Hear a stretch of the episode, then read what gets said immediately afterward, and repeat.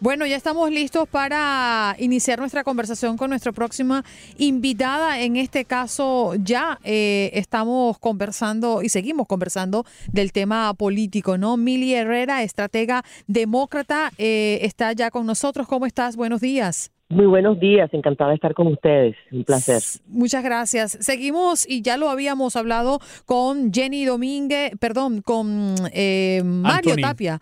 Eh, Anthony, perdón. Anthony, Anthony Verdugo. Yo, tengo cruzado los nombres. Un estratega republicano.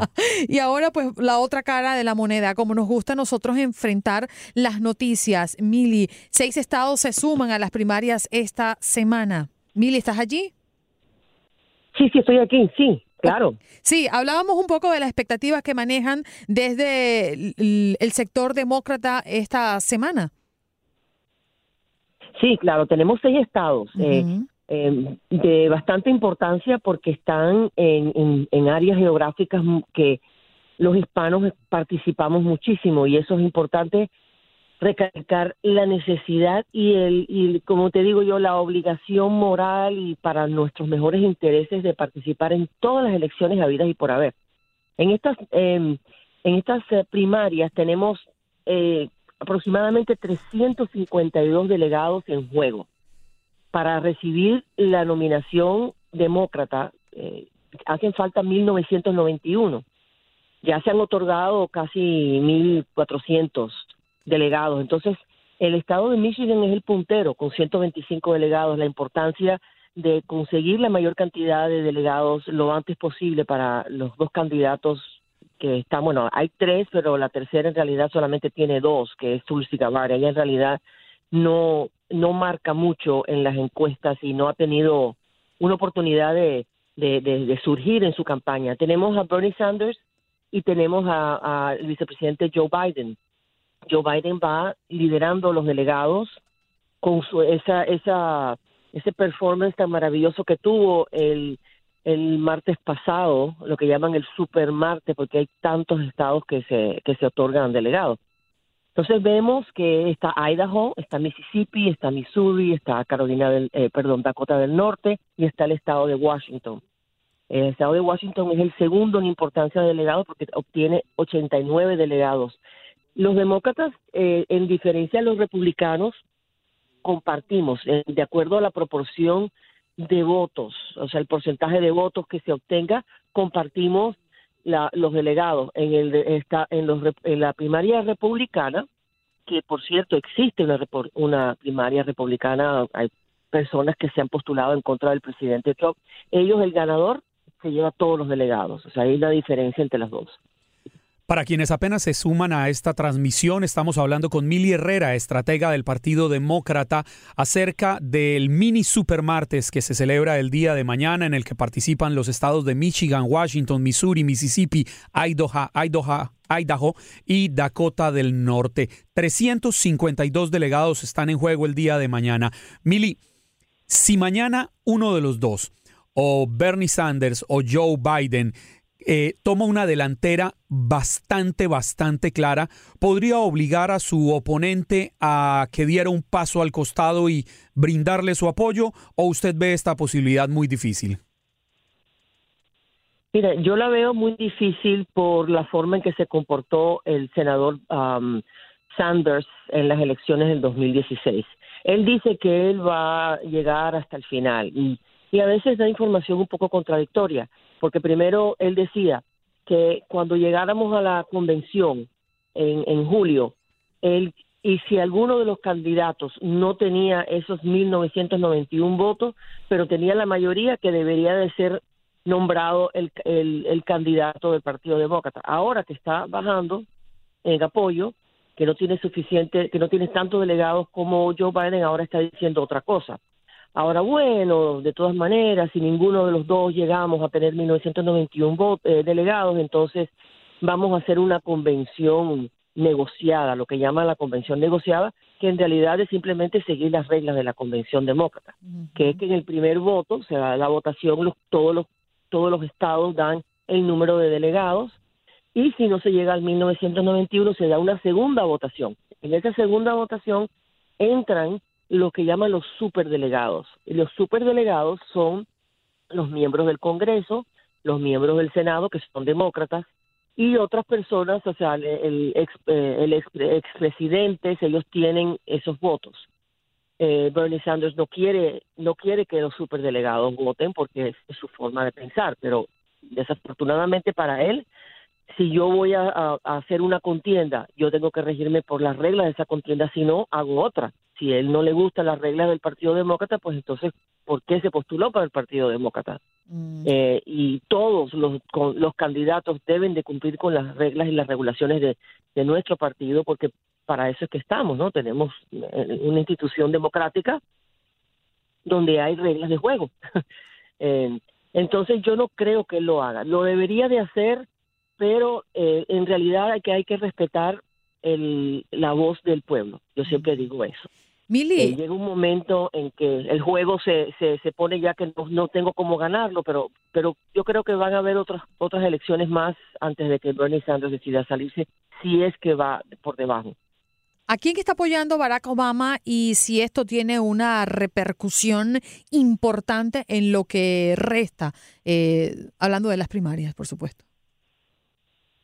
Mira, el mayor apoyo que le dio eh, Barack Obama, el presidente Barack Obama, fue cuando nombró al, al vicepresidente Joe Biden de ser su, su compañero de administración. Uh -huh. Por ocho años eh, fueron ahí. Ahora, él no se ha no se ha declarado para ningún candidato, ni, ni lo hizo tampoco eh, con Hillary y, y, y, esto Sanders en el 2016. O sea, él se esperó a que el pueblo, o sea, que los demócratas, que los electores hablaran primero y después él mostró su, su apoyo. Eh, yo no yo no tengo duda de que él apoyaría a, a Joe Biden porque en realidad fue su compañero de fórmula, fue su compañero de administración y hicieron un buen trabajo y, se aprecian mutuamente. Yo no creo que él le vaya a dar su apoyo a, Sanders, pero vamos a esperar que, bueno, que, que, el pueblo hable, pues. Sería, si la entiendo bien, eh, Joe Biden el mejor candidato para dar continuidad al legado del presidente Barack Obama.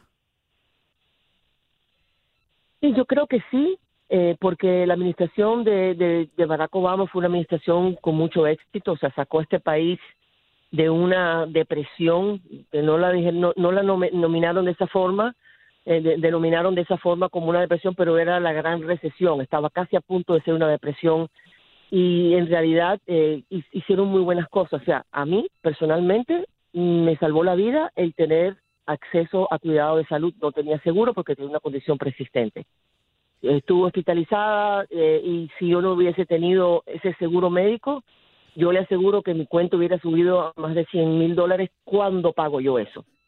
O sea, hay que verlo desde ese punto de vista, el éxito que ha tenido el presidente Obama en haber pasado esa reforma de salud que los republicanos y este presidente están empeñados en quitarme a mí mi, mi acceso al cuidado de salud. Uh, y eso es muy importante no solo para, para la clase media, la clase trabajadora, sino para nosotros los hispanos. Es importantísimo tener cuidado de salud, porque sin salud uno no puede trabajar, sin salud yo no puedo ser empresaria.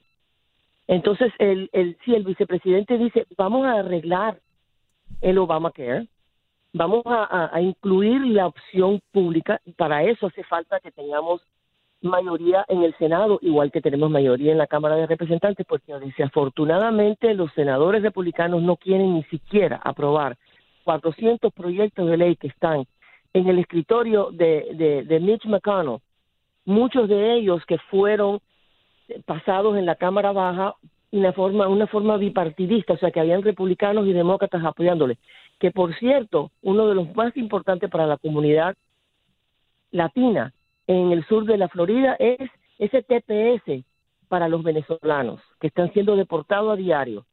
Eh, viene, viene el señor vicepresidente Mike, eh, viene el señor presidente y le cantan un cuento a los venezolanos de que vamos a hacer todo posible por, por eh, restablecer una democracia fuerte en Venezuela y al mismo tiempo no hacen el esfuerzo para decirle al presidente del Senado, por favor, aprueba ese proyecto de ley dándole protección legal para que puedan darle comida a sus hijos, tantos venezolanos exilados que están en este país. O sea, uh -huh.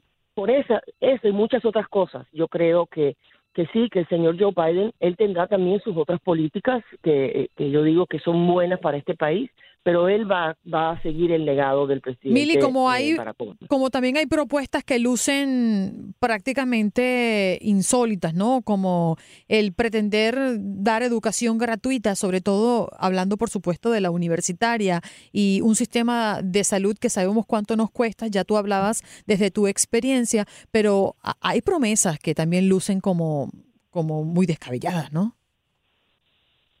Sí, y yo estoy de acuerdo contigo. Eh, por supuesto que hay países esto, democráticos que tienen el cuidado de salud gratuita, pero eso lo han establecido durante muchísimos años. Y fue el generalísimo Francisco Franco, eh, un dictador de derecha que estableció el cuidado de la salud gratuita en España, para que, para, para que tengamos un contexto aquí, que esto no es de derecha y de izquierda, esto es de de tener la voluntad política y tener la, la como decirte las instituciones establecidas para poderle dar eso a, a, los ciudadanos.